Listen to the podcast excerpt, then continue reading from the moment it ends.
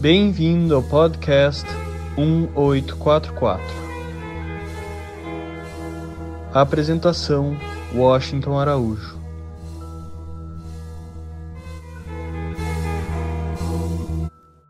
Abdu'l-Bahá tem uma palestra dele em Londres que ele diz que a oração é comunhão com Deus, é comunicação com Deus e que a oração assemelha-se ao sol e à chuva e a alma humana à planta. A planta, por mais bela que ela seja, se ela não receber os raios do sol, se não receber a água que a pessoa que tem a planta deve ser cuidadosa e colocar água na planta, essa planta murcha e ela morre. Então, a nossa vida espiritual é essa planta. Se nós fizermos orações todo dia, não só uma vez, o maior número de vezes possível. Nós iremos assegurar que a planta da nossa alma, do nosso espírito, estará verdejante, que a planta da nossa alma estará crescendo, vai ter os seus galhos, os seus ramos, as suas folhas. E vai chegar um dia que ela já não vendo mais o pecado dos outros, ela vai ter flores. E vai chegar um outro dia em que ela, já vendo no olhar dos outros o olhar de Deus, e ouvindo as palavras dos outros com o ouvido de Deus, ela vai produzir frutos. Porque a vida humana é essa. A nossa vida espiritual é essa. Nós nascemos como a semente. A semente é colocada na terra.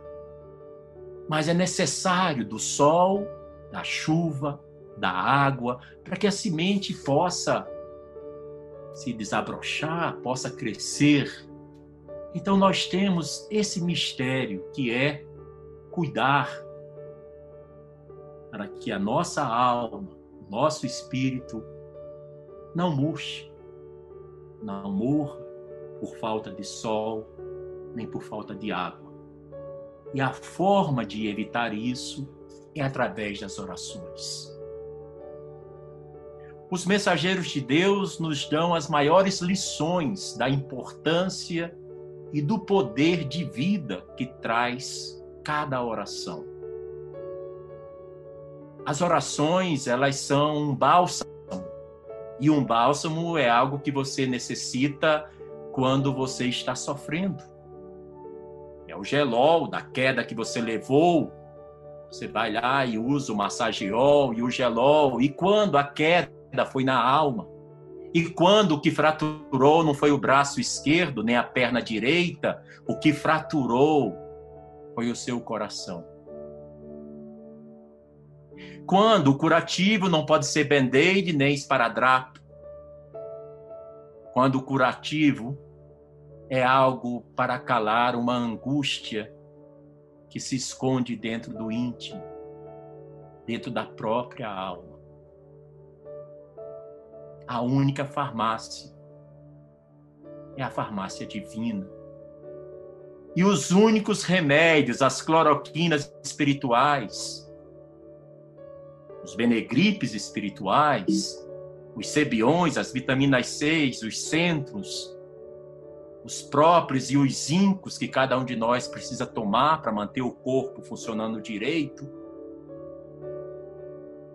esses únicos remédios e medicamentos são as orações. A oração tem um efeito fantástico. E nós só sabemos disso quando nós fazemos muito uso da oração. A oração ela é vista de várias formas. Muhammad diz que a oração é uma escada que nos leva ao céu que nos leva a Deus. Bahá'u'lláh diz que a oração é a água da vida. É a água que sacia a sede do divino. Abdul-Bahá diz que a oração é cochicho de amor no ouvido de Deus. Nossa, abençoado mestre Abdul-Bahá tem essas sacadas fantásticas, né? A oração é cochicho de amor no ouvido de Deus. E nós vamos ver que existem muitas outras definições de oração, porque a oração muda o mundo, porque muda a gente. É impossível mudar o mundo se não houver uma mudança dos seres humanos. Porque não existe magia que possa transformar a conduta e o caráter humano. Isso se faz através da assistência do alto, do auxílio de Malakut Abra, daqueles lugares santos e santificados de todas as percepções mundanas e materiais. A oração nos abre os olhos à pura criação das maravilhas de Deus.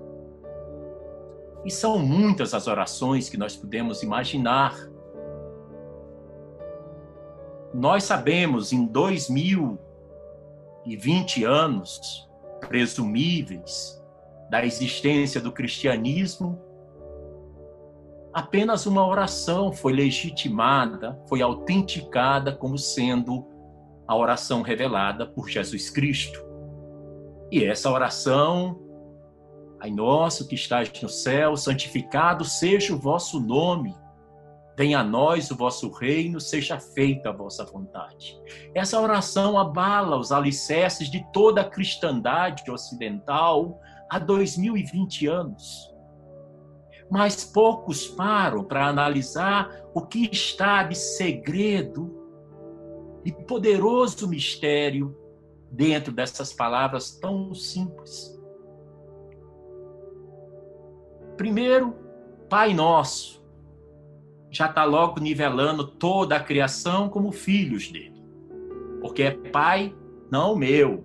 Não está dizendo Pai meu que estás no céu, está dizendo Pai nosso que estás no céu. Então, de cara, nós somos todos irmãos, independente se existem pessoas que acreditem em Deus e que não acreditam em Deus, independente se conhecem Deus através de sua santidade Buda, de sua santidade Zoroastro, de sua santidade Moisés ou de sua santidade Ubab na hora que se diz, Pai nosso que estais no céu, santificado seja a vossa vontade. Já está logo dando os mistérios da oração.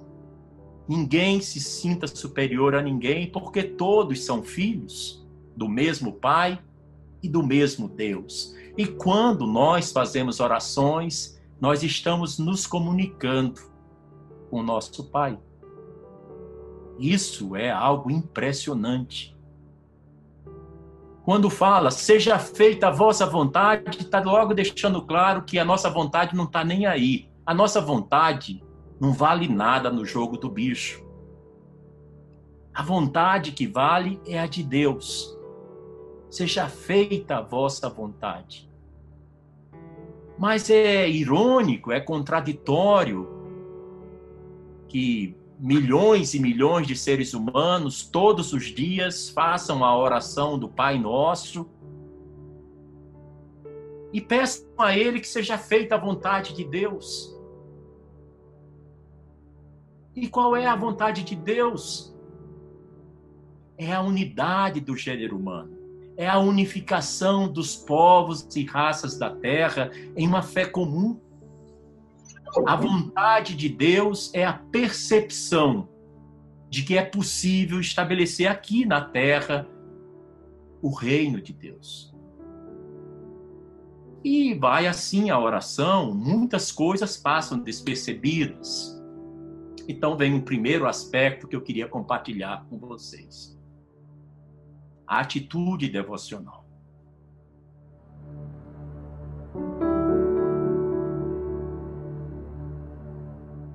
as histórias que tocaram profundamente meu coração e que são relacionadas com o efeito salutar, poderoso e magnificente da oração.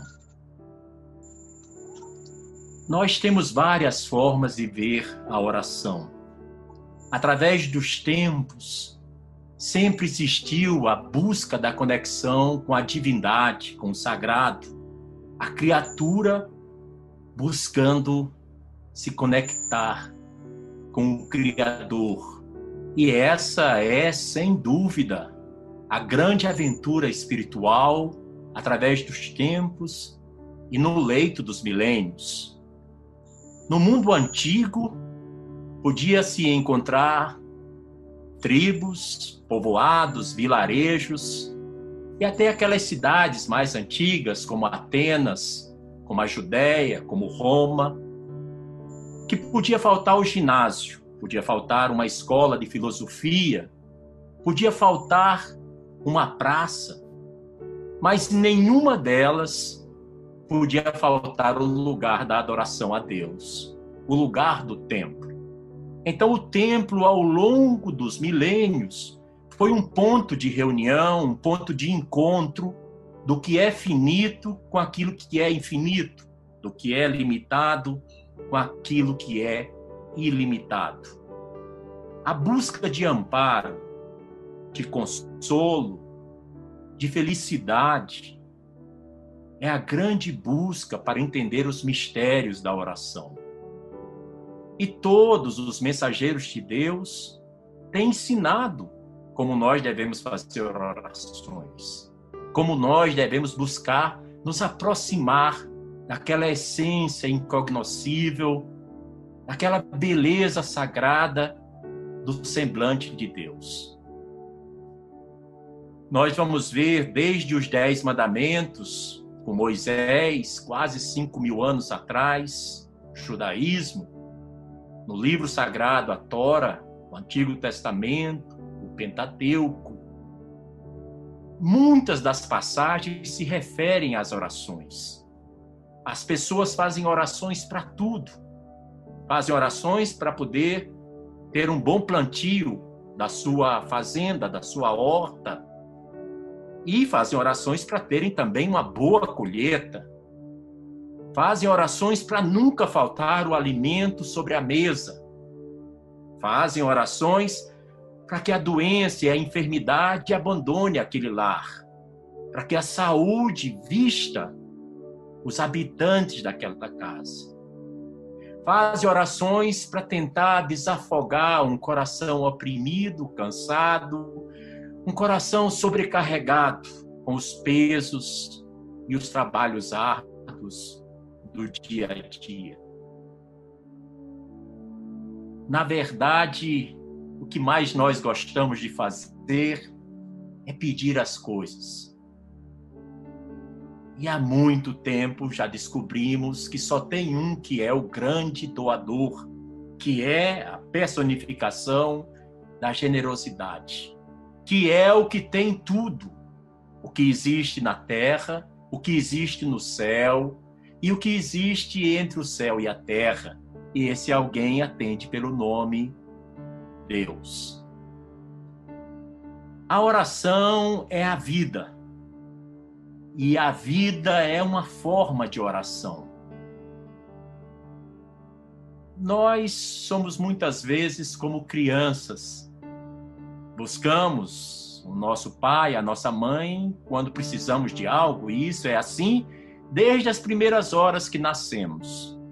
Bebezinho com fome chora, suplica, espera pelo seio com o leite materno a criança pequena engatinhando pelo chão, a primeira queda chora para chamar a atenção da mãe ou a atenção do pai para lhe socorrer. Começa a ser alfabetizado e começa a errar as palavras, tanto na pronúncia, confunde árvore com ave, acha que as duas coisas são a mesma coisa.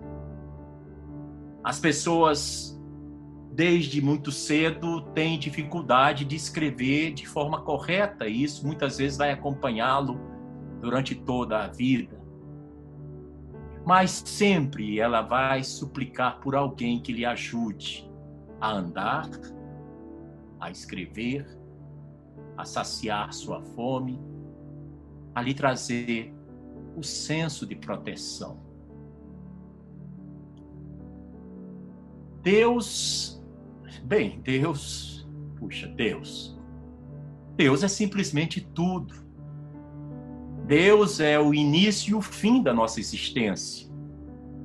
As horas que nós passamos comungando com Deus, conversando com Deus, através das orações e através do serviço à criação de Deus, são as horas mais valiosas de toda a existência humana.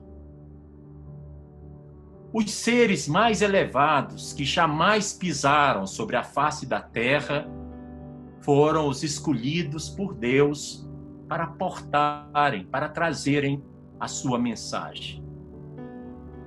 E a maior parte da vida desses seres sagrados, desses mensageiros de Deus, foi despendida fazendo orações.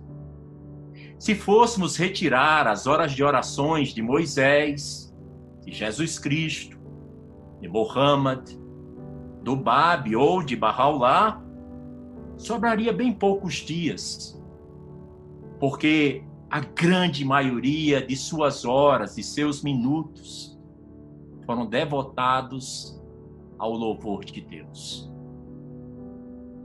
Às vezes nós fazemos orações meio que no piloto automático.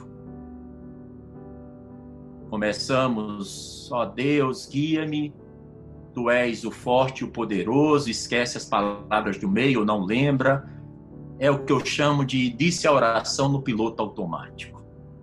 Outras vezes diz, ele é o rei, o onisciente, o sábio, aí pula para lá se fizer com sinceridade absoluta e depois diz louvores a Deus, o Senhor de todos os mundos. Então a epístola de Armade, que é belíssima e cada letra daquela epístola tem um poder especial, passa despercebida porque parece que o nosso desejo é cumprir a tabela. É como o gerente do banco que precisa vender um número de seguros muito grande durante o mês. Enquanto ele não vende aqueles seguros todos para sua clientela, parece que o mês não foi legal. Minhas queridas amigas, meus queridos amigos, como é bom a gente poder fazer oração na atitude devocional adequada. E o que seria, Tom, essa atitude devocional adequada? Tem uma compilação que a editora Bahá'í publicou em meados dos anos 80 sobre a importância da oração e da meditação. É uma compilação de cores branca e uma cor lilás, bem fininho, mas ali tem tudo. Resumidamente, eu posso dizer que Primeira coisa, a atitude devocional. A gente tem que esperar com alegria, com um sorriso nos lábios, com um brilho nos olhos, o momento em que vamos fazer nossas orações. Não pode ser sempre no tranco e no barranco. E esqueci de fazer a oração. E meu Deus, ainda tem que fazer a oração e o dia está terminando. E entre meio-dia e o início da noite eu não fiz a oração obrigatória curta e eu tenho que fazer entre meio-dia e, e, o início da noite, porque é esse o horário que Bahá'u'lláh revelou para que ela fosse feita. Então nós precisamos na atitude devocional, a primeira coisa é puxar o freio de mão. Deixar de ficar correndo na hora de falar com Deus não tem que ter correria. Deixar de ficar com tantas mil preocupações, que está fazendo oração e está pensando no boleto que está vencido, no aluguel, na conta da luz, da COSERN, da CAERN, que está preocupado porque o Mercado Livre não mandou o que já foi pago e no meio está dizendo: dá-me de beber da doce correnteza de teu amor e está preocupado se teve o dinheiro para pagar a mensalidade escolar dos filhos. Primeiro aspecto é a atitude.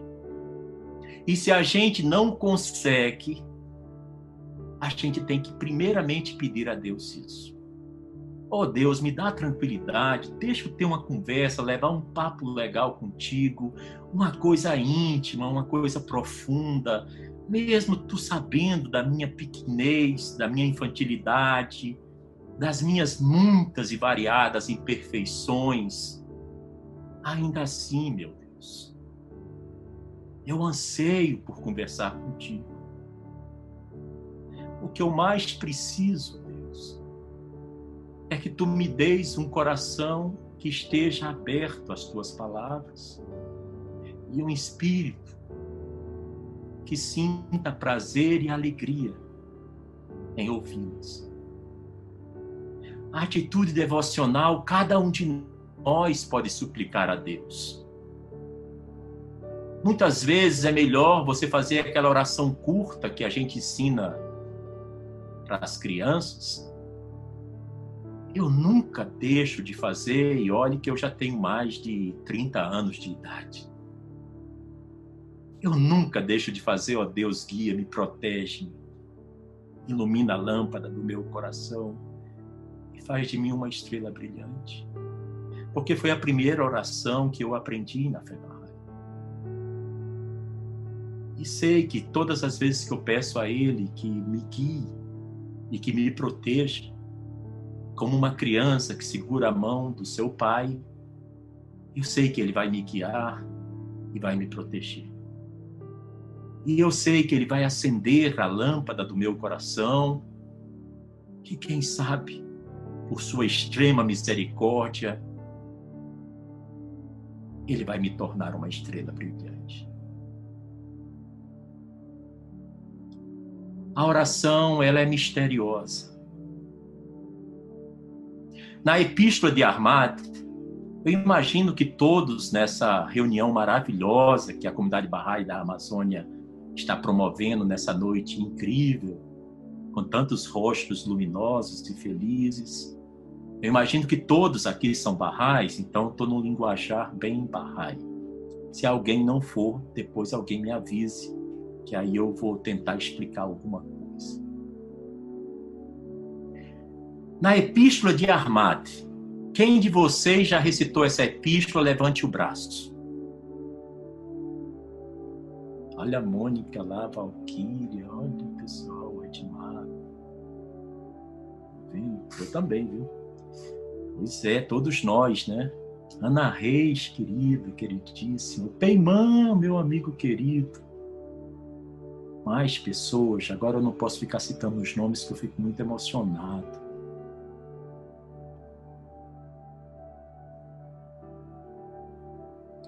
Na Epístola de Armade tem um segredo que nas minhas humildes reflexões considero dos mais valiosos sobre a arte da oração. Sim, é uma arte orar. Você tem que aprender a orar, porque orar não é só ler.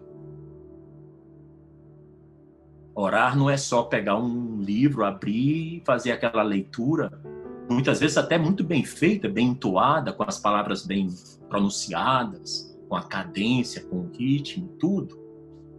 Mas orar é mais do que isso.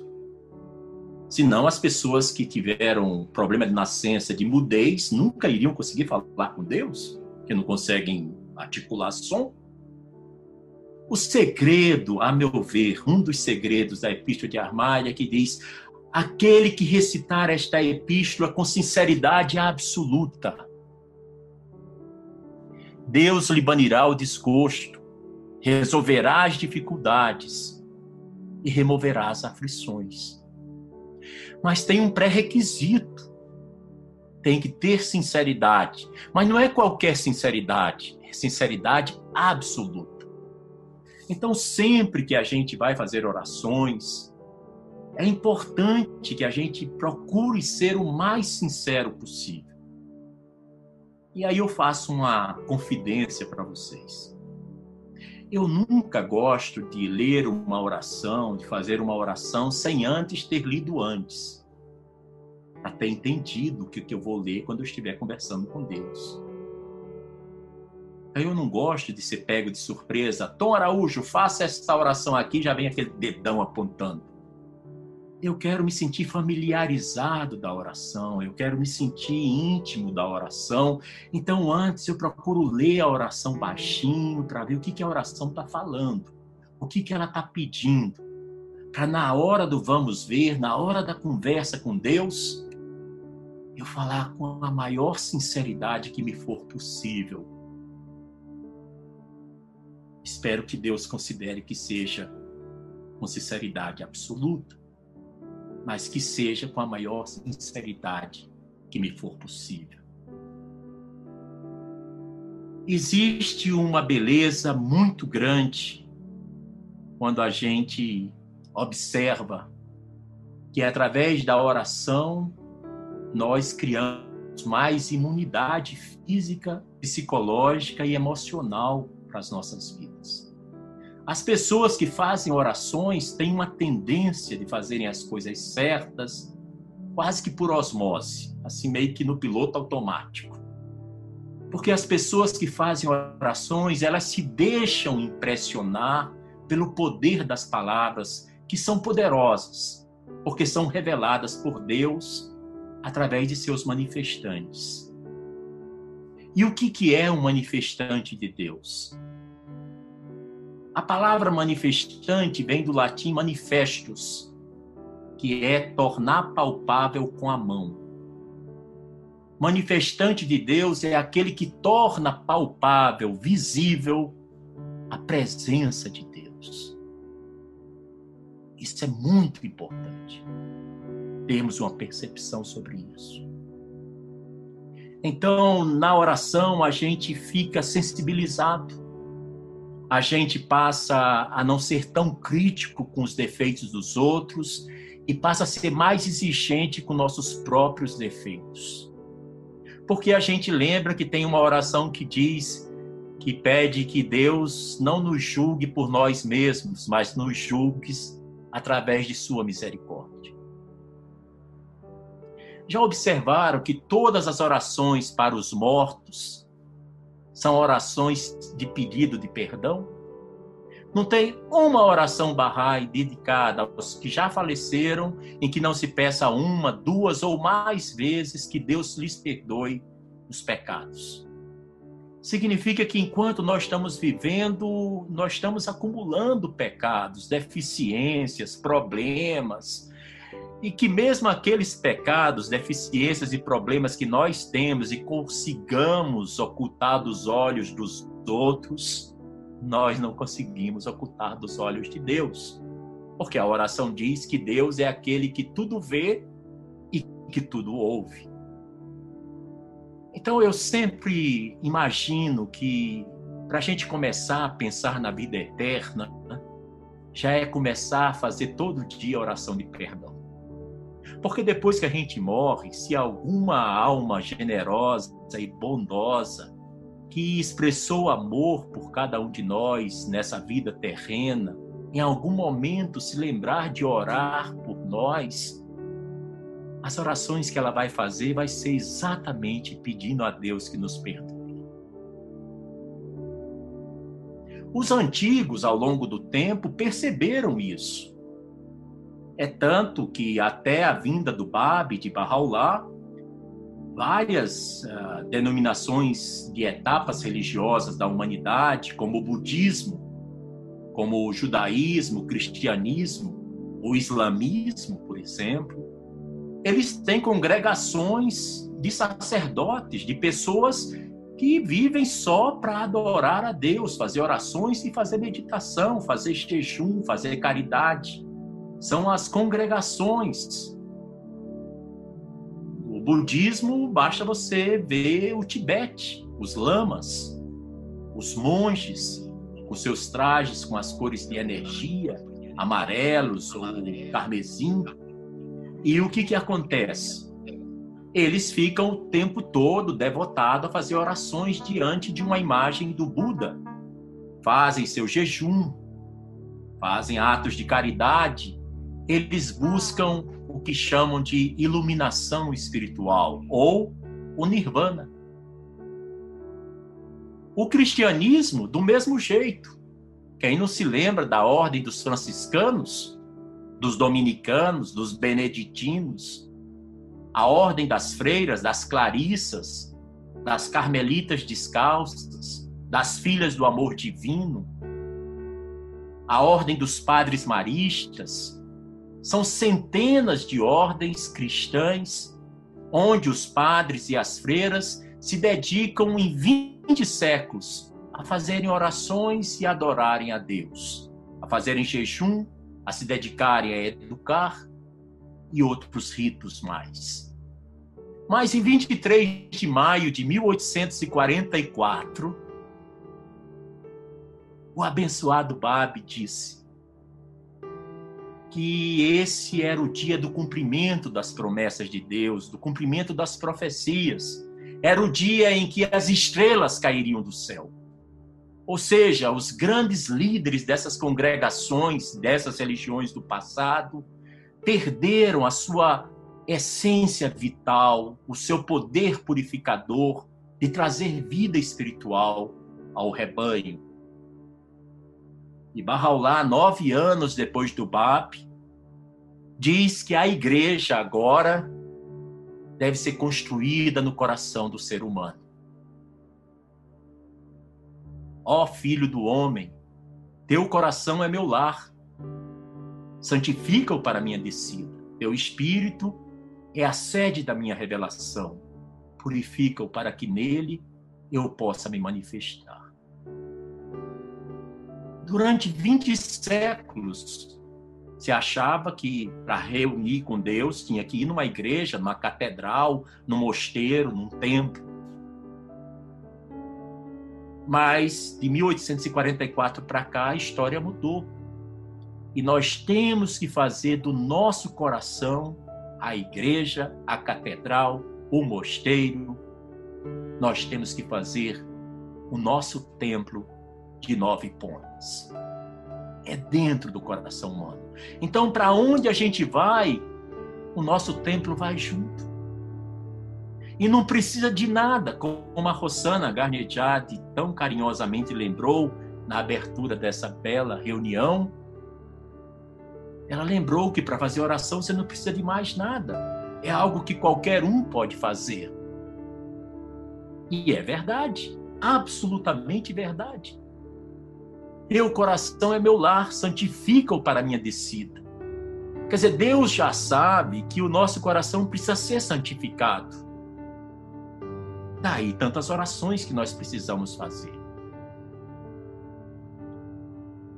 Eu queria comentar com vocês uma oração que muitos de nós fazemos. Eu vou dizer as três primeiras palavras e quem conhece, levante agora o braço direito.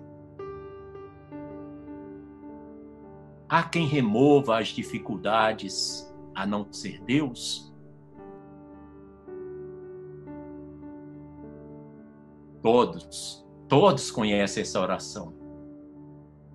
Mas será que a gente lembra ou sabe em que situação o abençoado Babi revelou essa oração?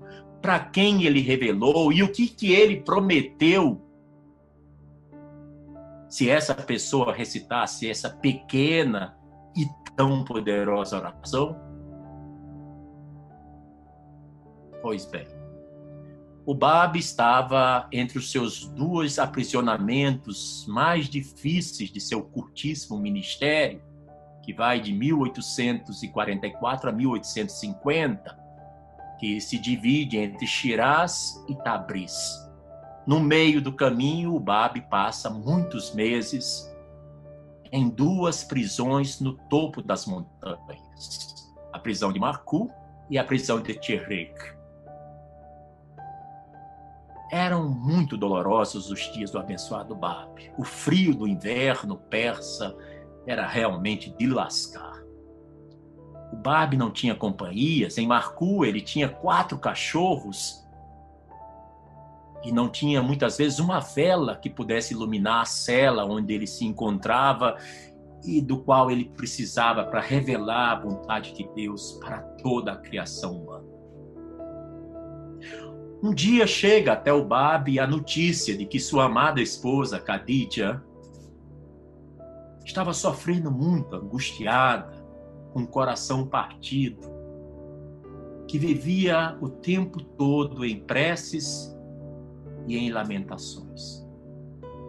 Que ela chorava copiosamente, vendo o que tinha sucedido no caminho de Deus ao seu bem-amado esposo, o Babi. O Babi recebeu então essa informação e então, no mesmo momento, ele escreve uma carta, que é uma epístola. A palavra epístola é o nome antigo e solene para uma carta. Antigamente se dizia, vou mandar uma epístola. Até não precisava ser mensageiro de Deus, qualquer pessoa podia mandar uma epístola, porque epístola é o nome antigo da palavra carta. Então o Babi imediatamente resolveu escrever uma carta, uma epístola à sua esposa. E no meio dessa carta, ele diz: Sei das tuas dores e pesares e teus sofrimentos.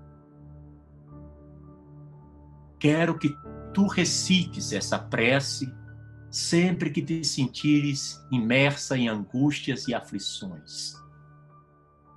E depois de recitá-la, é como se eu tivesse te visitado pessoalmente.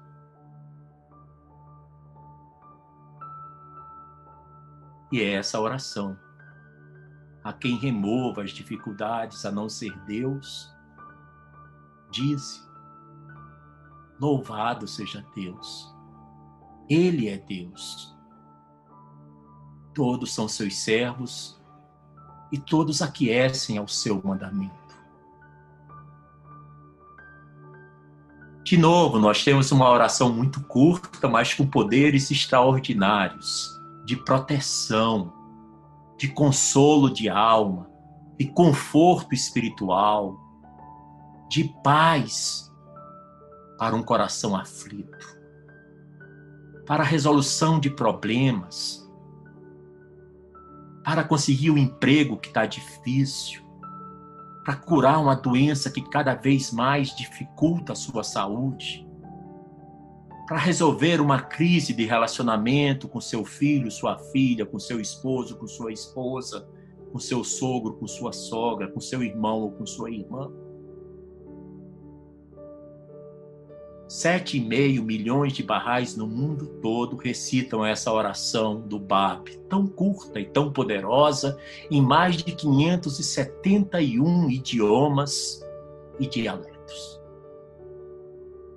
E o que diz a oração? Começa com uma pergunta. Há quem remova as dificuldades a não ser Deus? Então, a oração, logo na primeira sentença, o Bab está dizendo que eu estou recorrendo a quem tem poder para resolver o problema em que eu estou enfiado, o problema em que eu estou metido. O Bab está dizendo: há quem remova a não ser Deus?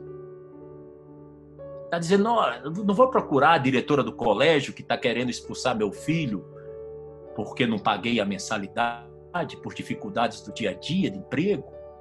Não foi procurar o inquilino do apartamento ou da casa onde eu moro porque está com dois, três meses de aluguel atrasado.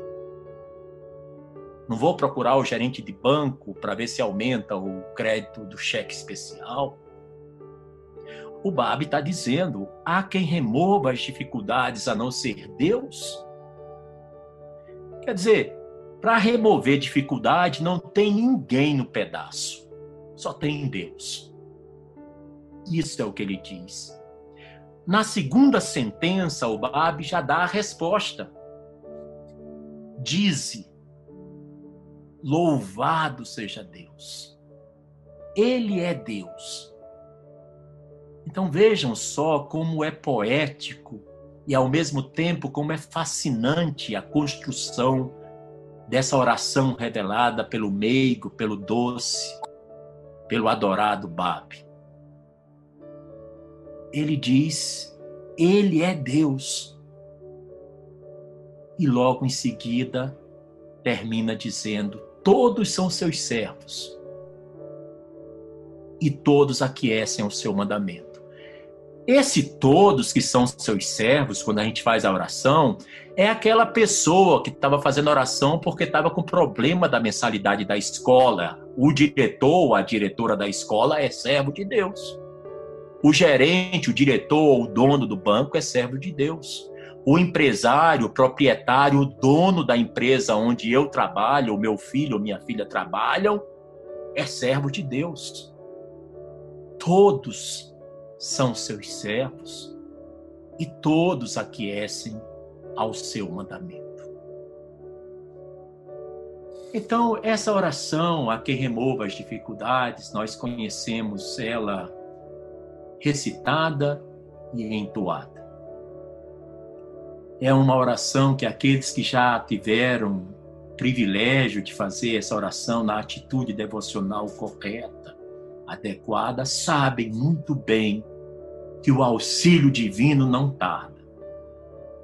Que a resposta de Deus não é de ficar delongando, que ela chega logo. Porque o Babi diz para Cadite, a sua amada esposa, depois de recitá-la, verás com, que é como se eu te tivesse visitado pessoalmente. Quando a gente faz essa oração, a gente deve ter essa fé de que o Babi vai nos visitar. Por isso, é muito triste se nós fazemos a oração de forma atabalhoada, apressada, correndo. Não, eu quero logo fazer nove a quem remova. Você pode fazer 9, 19, até 95, mas você só fez correndo o tempo todo, você em algum momento vai sentir que está faltando o essencial que é a espiritualidade. Quando você vai conversar com uma pessoa importante, o reitor da universidade, o governador do seu estado, o prefeito da sua cidade, ou se vive num país que tem monarquia e realeza, se um dia você é chamado para estar presente na presença do rei do país ou da rainha do país, como é que você faz? Você se veste bem, você toma um banho. Você ajeita o seu sapato mais bonito. Você coloca a sua roupa mais limpa. Não significa que seja o sapato mais chique nem mais caro. E nem a roupa precisa ser de grife nem a mais famosa. Mas pelo menos que ela seja bem limpa. Agora imagina que quando a gente faz oração, a gente vai conversar com o Rei dos Reis. Com o Senhor dos Senhores com o Senhor das hostes, com o Alfa e o Ômega. Então, Abdu'l-Bahá nos diz que a oração ela deve ser esse cochicho de amor de Deus, no ouvido de Deus. E também nos ensina de forma tão preciosa que nós devemos, logo que fazemos as orações, seguir as inclinações que nosso coração tenha. Ou seja, a gente faz a oração, não terminou o nosso trabalho da oração. A oração vai continuar pelas nossas atitudes, pensamentos e ações que vão se seguir. Senão a oração fica pela metade, fica penga. A palavra oração em português já diz tudo. Oração. Você começa orando e termina em ação. Então a oração é o momento em que nós transformamos palavras em pensamentos, em atitudes e em ações. Eu queria compartilhar com vocês um outro aspecto sobre essa oração do abençoado Bab, a quem remova as dificuldades. Quem aqui já viu ou já esteve na Terra Santa e visitou o santuário do Bab, levante o braço. Bem, metade já, né? E quem aqui é mais fácil agora? E quem aqui já viu uma foto, uma imagem do santuário do Babi? Levante o braço. Todos. Muito bem. Você, quando tem o privilégio de estar lá no santuário do Babi, a rainha do Carmelo, que fica sobre o Monte Carmelo, um monte, uma montanha que foi abençoado pelas pegadas dos profetas do passado, desde o Antigo Testamento até Jesus Cristo, que caminhou sobre o Monte Carmelo. Barraulá estendeu a sua tenda ali logo atrás do santuário do Babi. O atrás é meio confuso, porque você não sabe de que lado eu estou olhando. Mas ali, vamos dizer, em volta do santuário do Babi, Bahá'u'lláh colocou a sua tenda. E o amado guardião, desde a época de Abdu'l-Bahá, tinha mandado colocar uns lindos ciprestes no lugar em volta de onde foi erguida a tenda da suprema manifestação de Deus para essa época, Bahá'u'lláh. E Bahá'u'lláh, naquele lugar, apontou com o dedo do poder e da glória, que era ali que deveria ser erguido o santuário do abençoado Bab, o ponto primordial. Quando a gente chega diante daquele lugar espiritualíssimo, belíssimo, as nossas lágrimas chegam muito antes de nós mesmos pisarmos o Monte Carmelo. Muitas vezes nós choramos porque nos sentimos, no meu caso, indigno de estar ali. Outras vezes nós choramos porque lembramos dos dias difíceis e sofridos que o Babi passou. Outras vezes nós choramos pela maneira cruel com que lhe foi retirada a vida terrena com menos de 31 anos de idade. E outras vezes nós caímos em lágrimas, imaginando que foram 59 anos desde que ele foi fuzilado em 1850 até chegar no Nauruz em 1909 e ali ser colocado os seus restos sagrados. A cena daquele Nauruz de 1909 nunca me sai da mente.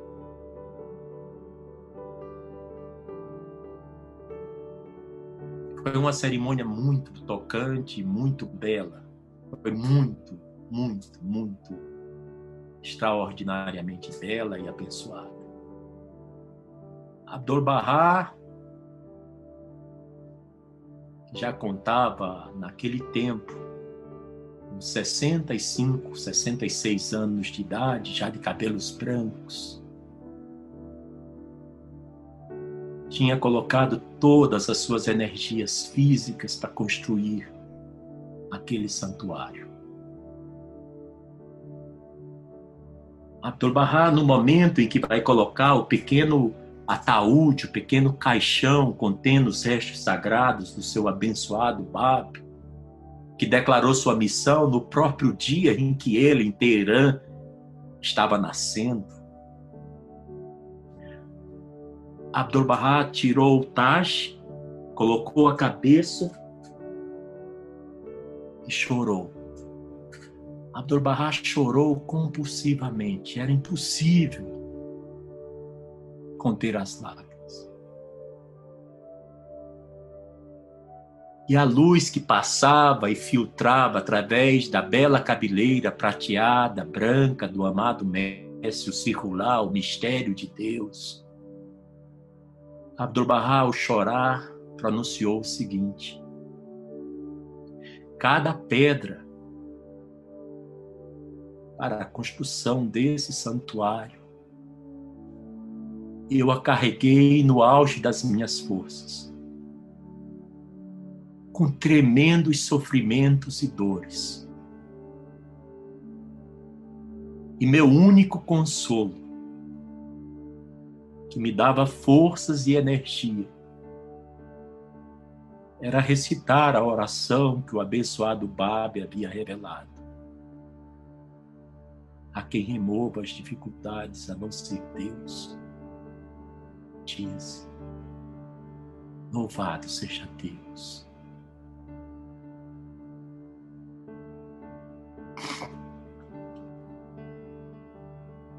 Eu citei para vocês duas orações nessa breve reunião. Já estamos nos encaminhando para o finalzinho e começar as perguntas, caso, caso existam.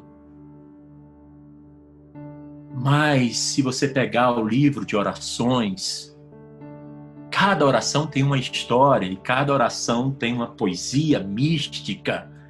Primeiro, pelo poder de quem a revelou. Por exemplo, quando você está enfermo, doente, de unha encravada, a dor de coração, de dor de cotovelo, a um câncer, qualquer problema que você tenha de saúde, e não precisa ser só falta de saúde física.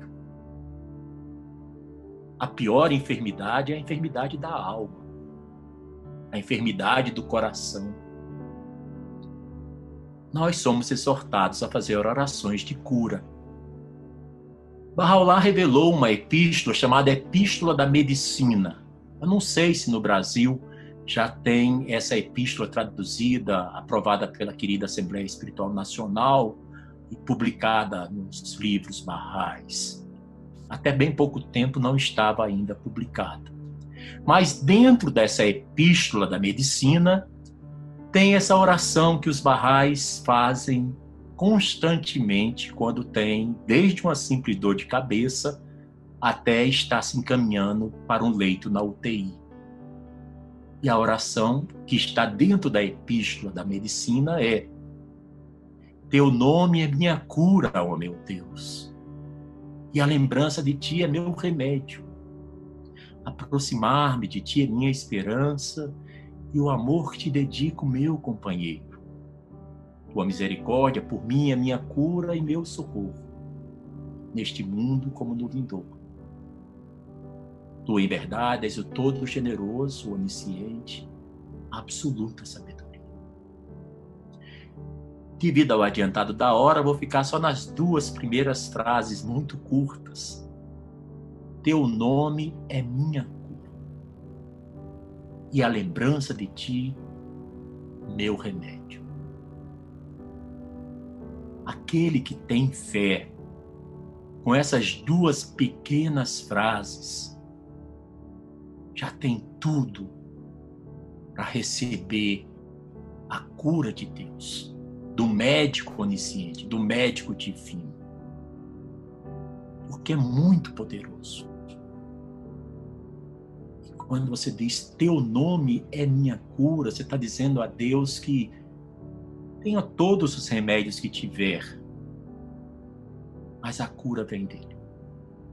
Quando a gente faz orações de cura, não quer dizer que a gente vai se deixado ao léu, ao, ao vento, à poeira, à chuva, ao relento. Está querendo dizer que nós também fazemos orações para que Deus inspire o médico que vai cuidar da gente e inspire esse médico a prescrever o remédio que nós precisamos comprar na farmácia porque a cura é espiritual e material. Bahá'u'lláh diz no Kitab Yaqtas, quando nós estivermos enfermos, devemos procurar o melhor médico. Claro, o médico que esteja de acordo com nossas posses. Isso não é contraditório com ter absoluta fé em Deus de que Ele vai nos curar.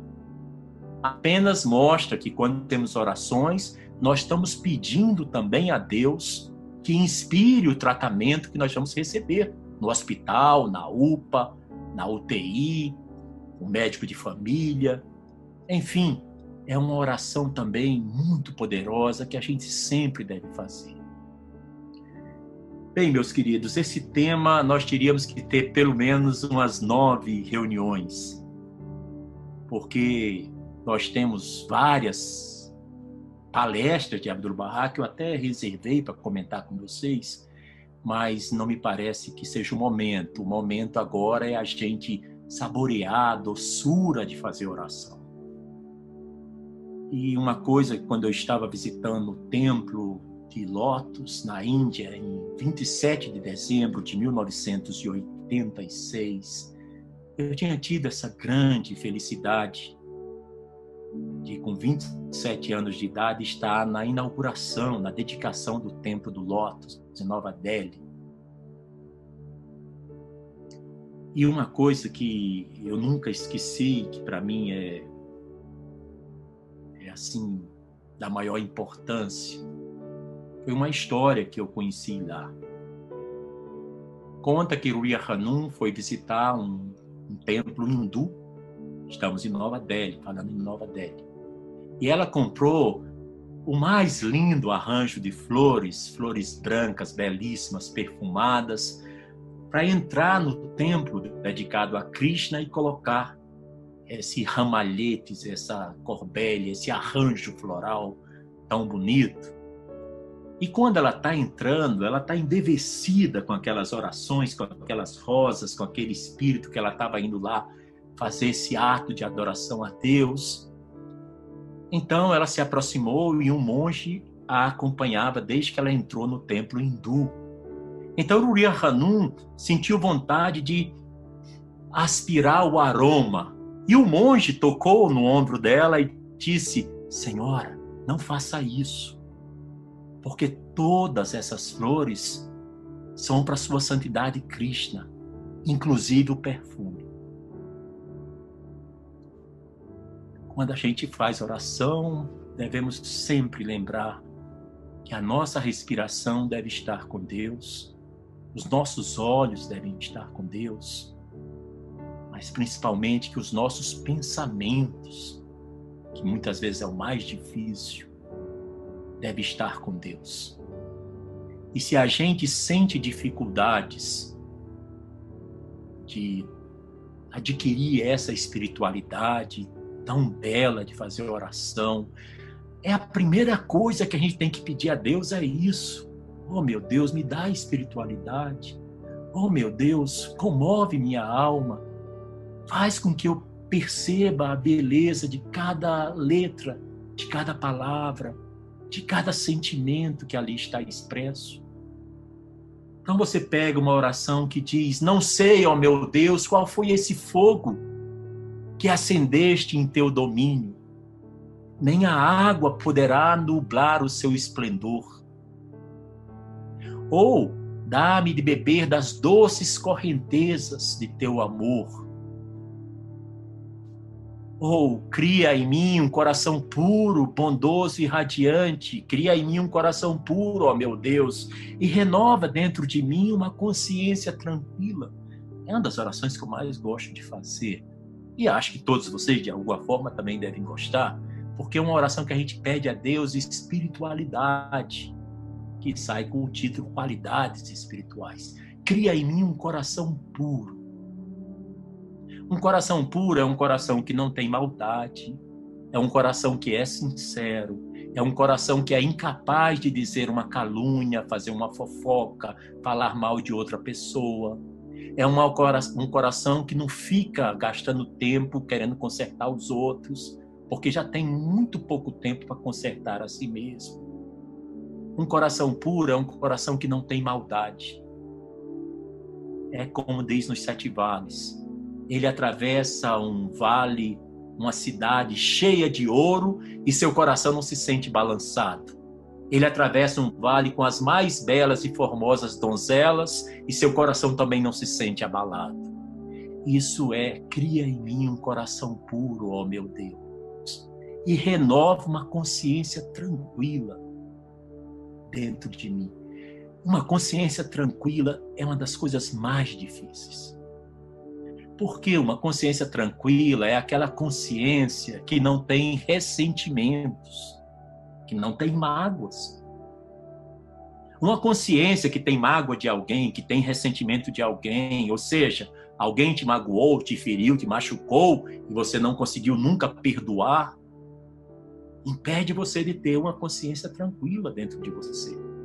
Então, por isso, você tem que logo dar um jeito de perdoar aquilo e esquecer. Foi machucado, paciência. O teu machucado perto dos machucados que os mensageiros de Deus passaram, que os santos de outras eras passaram, que os mártires passaram, é muito café pequeno. Você vai no Starbucks e é uma xícara muito pequenininha que você tem que beber. Acho que eu dei uma viajada agora. Bem, então, meus queridos, eu queria mais dizer também uma coisa para vocês que É muito bonito ser Bahá'í. A gente só vai perceber a grandeza da causa quando a gente percebe o quanto o mundo necessita da gente. E nós precisamos ser dignos de sermos barrais. A dignidade de ser barrai é uma tarefa vital. É o que a amada Casa Universal de Justiça fala na mensagem do Nauruz, na mensagem de 9 de janeiro. A Casa Universal de Justiça atualiza aquela epístola que o amado Babi enviou aos rompedores da alvorada, quando ele diz: Vós sois o fogo aceso sobre o topo dos montes. A tua luz e o teu esplendor devem ser vistos de longe. Isso significa que nós temos que começar agora a para a segunda parte da vida Bahá'í. A primeira parte é aquela que a gente precisa dizer para os outros que nós somos Bahá'ís.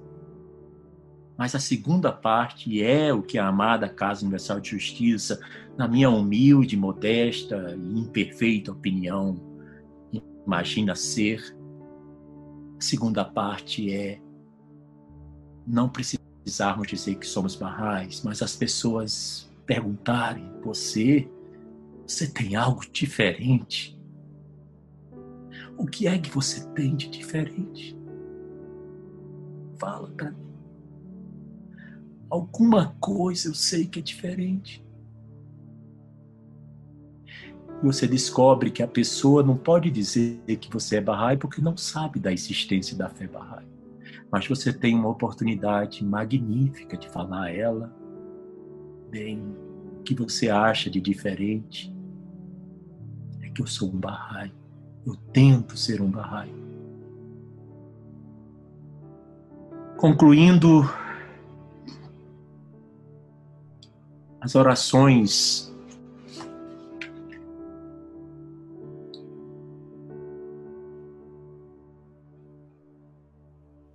A gente tem tanta coisa para pedir a Deus. Como a gente perde tempo com coisas que não tem nada a ver.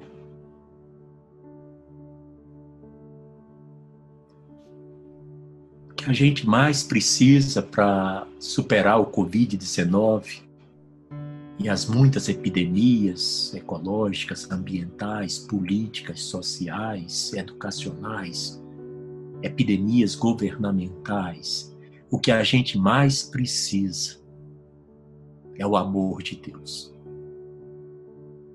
E a gente deve pedir a Deus isso. Porque quem não tem o amor de Deus, tem o temor a Deus. Se não existe o amor, existe o medo. Então a gente deve sempre pedir a Deus isso. Bahá'u'lláh diz que a nossa vida espiritual ela não tem meio termo. Ah, eu estou em Iranduba e tenho que participar de uma reunião lá é, na escola vocacional, na Adicam, ah, eu tenho que deixar minha lanchonete na mão de outras pessoas porque eu preciso levar um livro para um professor meu na UFAM. Ah, eu tenho que é, urgentemente ver o serviço de som porque vai ter o martírio do Babi ou vai ter uma data sagrada Barra e eu preciso ir na Câmara de Vereadores de Rio Branco ou de Manaus, ou de Boa Vista, ou de Porto Alegre, ou de Natal, ou de Salvador, ou de Lisboa. E eu preciso mais do que nunca de tempo para fazer o trabalho de defesa dos meus irmãos barrais no Irã. Nós temos todos que servir a causa. Abdu'l-Bahá diz que quem serve já entrou na vida eterna.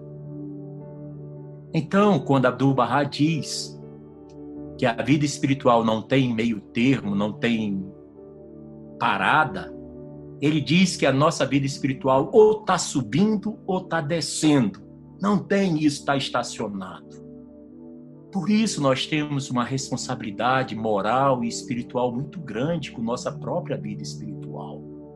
Todos os dias nós temos que ser melhores do que o dia de ontem. E amanhã tem que ser melhor do que hoje. Porque não tem meio tempo. Ah, eu já sei muito da oração. Quem disse o Carapari? que você sabe de oração? Não sabe nada. Cada vez que você faz teu nome é minha cura, mais percepções você tem. Cada vez que você faz a quem remova, mais você tem. E a epístola de Armada, a epístola do fogo, o sagrado marinheiro, os sete vales, as palavras ocultas. Lembra que quando perguntaram a Choguefei de 1955, a peregrina americana Ruth Moffett, amado guardião, eu queria uma receita de algo muito rápido para me tornar uma Bahá'í perfeita. Nos escritos Bahá'ís é tanto texto, é tanta coisa para fazer, não tem um caminho mais rápido, um curso intensivo para ser um Bahá'í perfeito. O amado guardião, Rossana, Guilherme, olhou para ela e disse: Tem sim, querida Ruth. Você conhece as palavras ocultas de Bahá'u'lláh? Sim, amado guardião, são minhas preferidas, minhas leituras de manhã e de noite. Ele diz então, ótimo. Você pega as palavras ocultas de Bahá'u'lláh, lê todas elas e escolhe uma, viu, Valquíria? Viu, Serginho? Mônica?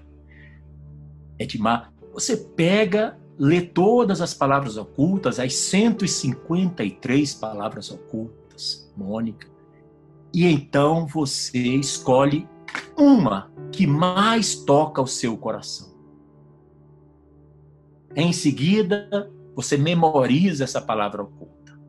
E em seguida, você vai se esforçar dia e noite para viver de acordo com essa única palavra oculta. Se você conseguir, você alcançou a perfeição como Bahá'í. Então as orações também são assim. Queria muito agradecer a bondade e generosidade dos Bahá'ís do Amazonas, de generosamente terem me convidado. Está sendo um prazer estar com vocês e agradeço ao Guilherme, menino de ouro, muito querido. Fizemos uma viagem ao Chile, sentamos juntos, né, Guilherme? Estava de camisa azul lindíssima, da cor da blusa da sua mãe, esse azul bonito, e uma calça azul marinho escura, um verdadeiro diplomata Bahá'í. Gosto muito desse Guilherme. Mas como eu não tenho tempo de elogiar as qualidades de todos, eu escolhi apenas o Guilherme, porque está aqui no meio da minha tela, e o sorriso aqui da Valkyria, a Ana, enfim, todos vocês são maravilhosos. A oração, ela cria na gente uma outra percepção, que é não ver as pessoas pelo que elas são, mas ver as pessoas pelo amor de Deus com que Ele as criou.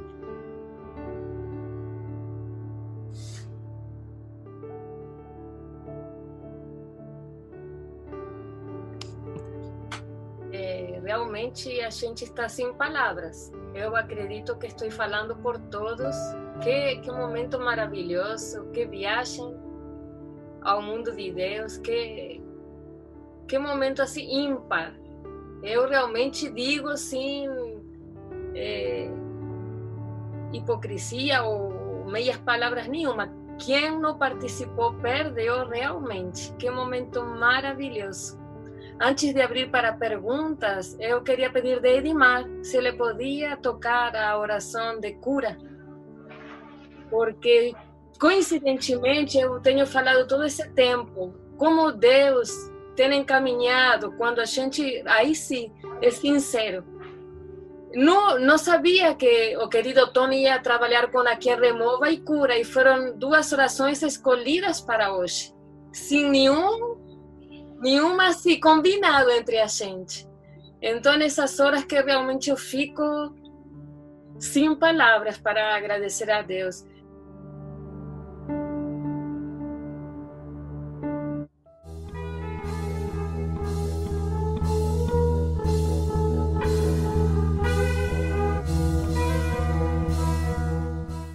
Você acabou de ouvir mais um episódio do podcast 1844. Agradecemos sua audiência e lhe convidamos para ouvir nosso próximo episódio semanal. Apresentação e comentários: Washington Araújo. Trilha musical composta por Ian Garbinato. Sonoplastia e edição de áudio Shahin Nasrabadi. Vinhetas Diogo Garbinato.